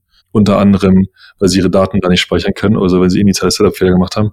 Kann schon sein, dass diese, also ich, ich gucke natürlich da krass mit, also mit so einer, mit so einer Healthcare-Linse drauf und ich kann dir sagen, absolut möglich. Ja, dass, dass, dass du dann wieder raus musst. Das, das tatsächlich halte ich nach meiner äh, Auseinandersetzung, also das war ein Thema, mit dem ich mich letztes Jahr intensiv auseinandergesetzt habe, das halte ich tatsächlich für relativ unwahrscheinlich inzwischen, weil die Regulatoren in der EU ja auch nicht, sagen wir mal, hinter Mond leben. Ne? Die, die, die wissen auch, wie verzahnt die,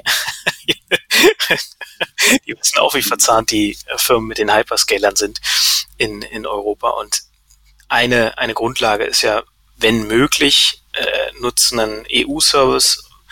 Es gibt aber keinen EU-Hyperscaler. Ähm, und nichtsdestotrotz, es ist eine, es ist eine Wahrscheinlichkeit, gebe ich dir, äh, also gebe ich dir recht. Ich halte aber genau dieses Datenthema für, für da nicht, nicht ganz so relevant. Wo ich dir aber trotzdem recht gebe, ist, dass ich glaube, dass das Thema Repatriierung ähm, in den nächsten Jahren ein relevantes wird, weil einfach viele Firmen irgendwie eine, eine Scale erreichen, wo sie halt dann so eine Gesamtkostenrechnung machen und sich überlegen, okay, ist jetzt die Total Cost of Ownership ähm, in der Cloud wirklich immer noch optimal oder kann ich eben mein, mein Market Cap signifikant in die Höhe schrauben, indem ich einfach meine äh, Cost of Goods Sold äh, deutlich drücke. Ne? Und das ist halt auch in diesem A16Z-Artikel äh, wird ja beschrieben, dass in bei vielen SaaS-Firmen 80 Prozent der Cost of Goods Sold, also Cost of Revenue, äh, quasi Cloud-Kosten sind. Wobei du gerade vergisst, dass wir in wenigen Monaten alle zu Gaia X umziehen werden. Ich wollte es gerade sagen, das wird die einzige legale Cloud sein. Legale? nee, aber jetzt mal, mal Schätz beiseite, also jetzt mal ohne irgendwas so Gaia X beiseite, warum man das bedeuten soll, ob man das bekommen wird und wie es dann aussieht. Ähm, ich kann schon, kann, also ich habe bei dem Health, bei dem Datenthema schon noch eine andere Meinung ähm, weil, ich, weil ich einfach denke, dass derzeit ist vieles, vieles ist so, so unklar. Und teilweise werden einfach Richtungen vorgegeben, weil ein bestimmter Anwalt die Dinge einfach so oder so interpretiert. Ja. Dann geht einfach, dann schiebt sich das ganze System in irgendeine Richtung, ja. ob das richtig ist oder nicht. Aber ich kann mir schon vorstellen, weil Cloud Native ist so eine Idee, die, die, die, die, die entwickelt sich ja weiter. Also mal, und, und noch ein bisschen, und noch ein bisschen raus aus so drei äh, Oligopol-Playern. Ich kann mir schon durchaus vorstellen, dass es da in der Zukunft mehr interessante Systeme geben wird und dass wir vielleicht doch öfter mal drüber nachdenken, eigentlich wäre es schon geil, ein Teil, vielleicht diesen speziellen Service, diese spezielle Anforderung auf einer eher so einer vertikalen Plattform irgendwie zu laufen, weil da einfach perfekt ist, aus welchen Gründen auch immer, die mir gerade nicht einfallen, so spontan. Ja, mhm. also warum nicht, ne? Genau, das, also das halte ich auch für, für möglich. Nochmal kurz zu diesem Datenthema am Ende bist du noch in jeder in jeder Konstellation, die ich kenne, safe, wenn du die Daten nur verschlüsselt in der Cloud ablegst und die Keys irgendwo nicht in der Cloud. Dann bist du immer noch safe. Ne? Genau, das, scheint so die ganz richtig genau. zu machen, kannst du immer machen. Genau, und dann kannst du die ganzen Vorteile der Cloud nach wie vor nutzen. Ne? Genau, einmal hier Service, Service-Ecke, Cloud-Sicherheit. Ähm, äh, haben wir ja schon mal ganz kurz angerissen auf einem, auf einem anderen Kanal. Ich habe es auch noch mal ähm, rumrecherchiert und ein Freund von mir. Also die Antwort auf, äh, kann die NSA immer alle Cloud-Daten klauen, ist keine Ahnung, aber die, der richtige Weg ist im Grunde äh, einfach die eigene Encryption-Keys zu benutzen und die Cloud-Anbieter, ich weiß nicht genau, wie bei Amazon heißt, ähm, bei, bei Google Cloud ist es einfach eigene Key-Management.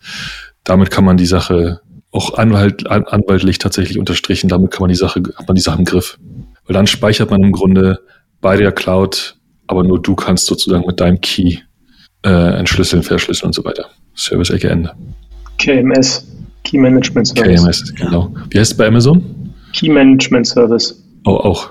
Oh, Zumindest gibt es einen Service, der so heißt. Vielleicht sollten wir nochmal irgendwie am, am äh, wenn, wenn wir das veröffentlichen, äh, irgendwie so eine Art Formel dazu packen. Äh, das, äh, glaube, das macht so, also quasi, welche Kosten man eigentlich berücksichtigen müsste.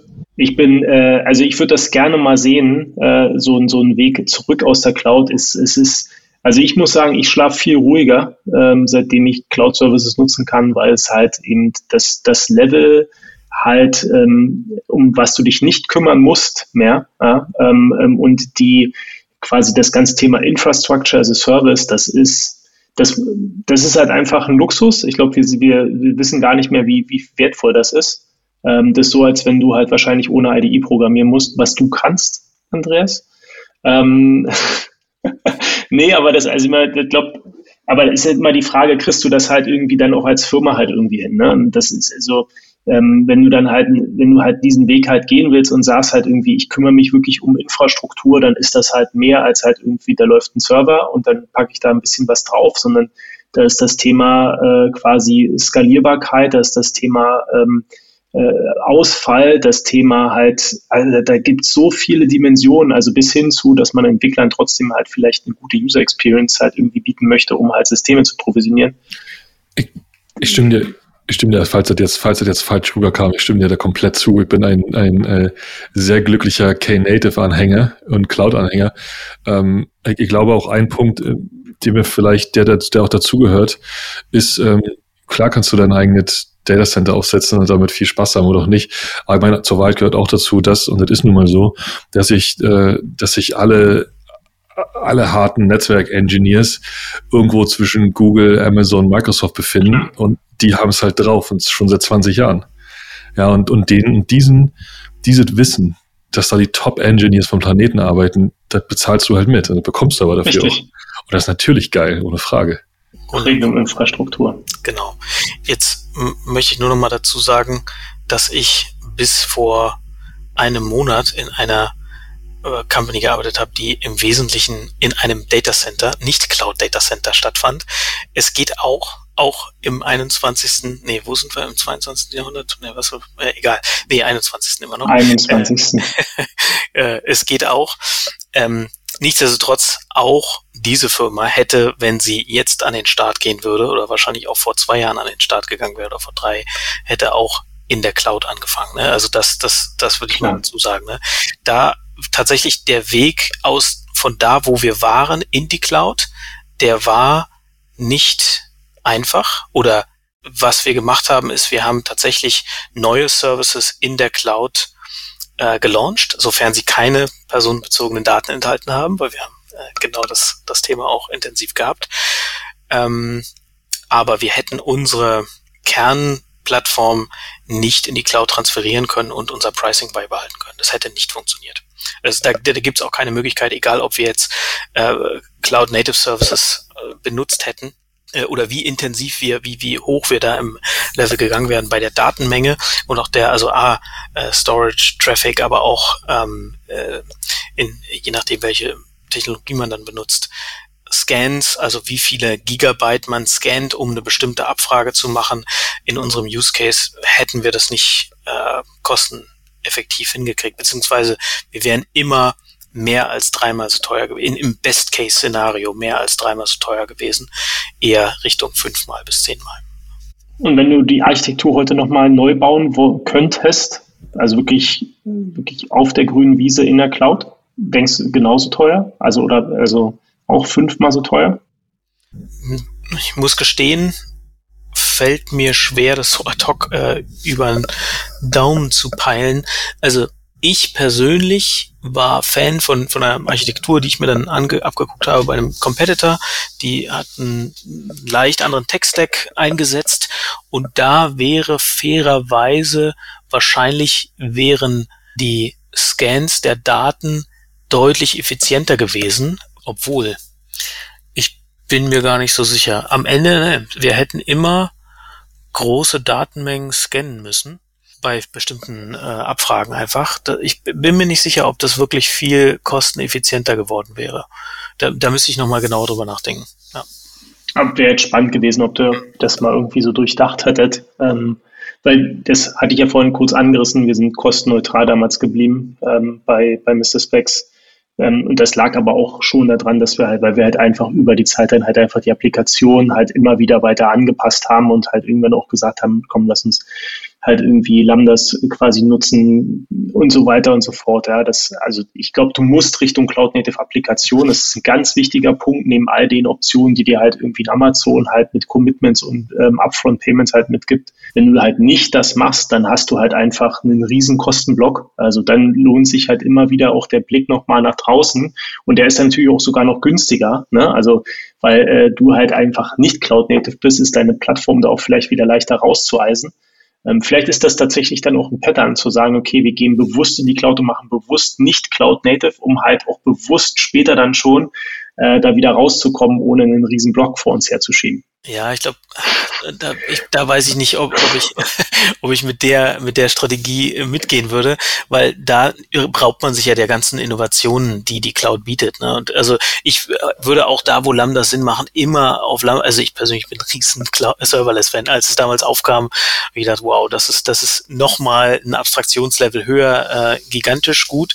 Ähm, by the way, kann man natürlich auch heutzutage mit Knative tatsächlich im eigenen Datacenter machen. Ne? Das, das geht ja durchaus auch. Also basierend dann auf einem Kubernetes-Cluster, der da irgendwie läuft, da kannst du dann so ein Serverless ähm, äh, so ein Environment schaffen. Aber das, ja, in unserem speziellen Case, und das war wirklich einfach datenintensiv und da, egal wie ich es drehe und wende, ähm, egal auch welche, welche Cloud-Native-Technologie ich benutze, es sind immer große Datenmengen, die gespeichert werden müssen, die transferiert werden müssen, die äh, gescannt werden müssen oder gequeried werden müssen. Und das ist immer teuer, egal wie ich es drehe und wende. Ne? Bei anderen äh, Applikationen, da bin ich äh, auch voll bei dir. Also ich, ich persönlich auch selber, wenn ich irgendwie so ein kleines Pet-Project mache oder so, ich mache das immer in der Cloud, immer serverless und also quasi ähm, bei Google Cloud heißt glaube ich Google Cloud Functions, bei, bei AWS Lambda Functions, ne, dann irgendwie ein Storage wie S3 oder Object Storage bei, bei Google, so viel wie möglich diese äh, Option nehmen, weil das bei, bei kleiner Skalierung alles andere schlägt, äh, was, was Kosten angeht. Ne? Und insbesondere wenn du dann ähm, wenn du dann viele äh, Services hast, die sehr unterschiedliche Tasks machen und aber nur ab und zu mal laufen, da, da kommst du mit nichts anderem ran an, an die Kosten oder sagen wir mal die, die Preiseffizienz, Kosteneffizienz, die du äh, mit, mit derartigen äh, Funktionen hinkriegst. Ne? Also absolut, ja. Ja, äh, vielleicht ein Nachsatz noch. Wir haben bei, bei Scout dann auch tatsächlich sehr intensiv äh, Kosten monitort und da haben wir auch ein relativ cooles, ich habe vergessen, wir hatten dann so ein, so ein ähm, Kostenmanagementsystem, was was man aufsetzen konnte auf AWS, was aber nicht zu AWS gehörte, wo man Ressourcen extrem gut taggen konnte, Teams zuordnen und so konnte jedes eigene Team hat dann so ein Kostenmonitoring gehabt und konnte die eigenen Kosten monitoren. Das hat auch relativ gut funktioniert. Das hat gut geholfen, auch die, die Kosten im Blick zu behalten tatsächlich. Und am Ende natürlich an sich schon dieses Setup, was Scout vorher hatte, das war ja auch ein riesen Kostenblock. Ne? Und ist natürlich klar, dass man da allein schon ähm, in der Cloud deutlich kosteneffizienter sein kann, wenn man wenn man eine ähnliche eine ähnliche Ausfallsicherheit haben möchte, wie das äh, mit diesen zwei Datacentern bei, bei Scout vorher der Fall war. Lass mich raten, ihr habt äh, Cloudkeeper als Kostenmanagement-Tool gehabt? Nee, es hieß noch anders. Du bist so das, das, das Tool, wenn du zu viel Geld hast. Ah. Also, wenn du, wenn du Kostenmanagement eigentlich sonst nicht machst, quasi. Ja, die machen, die, die werben halt damit, dass du, äh, dass du halt einfach unheimlich, also äh, so nach dem Motto, damit kannst du die meisten Kosten sparen, weil äh, die halt sehr, sehr tief halt irgendwie reingehen und dir sagen, hier komm, mach mal das so, mach mal das so, ähm, dass sie eben halt nicht nur eine reine ähm, Visualisierung, sondern halt eher auch so ein bisschen Go-To-Guide, um es halt irgendwie besser hinzukriegen. Verstehe. Ich glaube, unsere Software hieß Cloud Health, aber ich bin mir da echt nicht mehr sicher. Ich sehe gerade, die ist von VMware wahrscheinlich akquiriert worden irgendwann mal. Ich ja, kann es aber nicht mehr genau sagen. Lange her. Hm. Ich lerne übrigens gerade, ähm, das müsste man mal glatt versuchen nachzu, nachzuvollziehen. Also mein Takeaway ist, selbst wenn man aus der Cloud halt wieder raus will, ist es wahrscheinlich auch nicht, also quasi das Assessment ist nicht es ist für jede Firma halt unterschiedlich. Für eine Firma, die halt irgendwie nicht Cloud, nicht so stark Cloud Native ist, kann sich es vielleicht früher lohnen. Für Firmen, die vielleicht einen sehr datenlastigen Ansatz haben, also Sachen, die in der Cloud halt vielleicht auch ein bisschen teurer sind, kann sich es früher lohnen.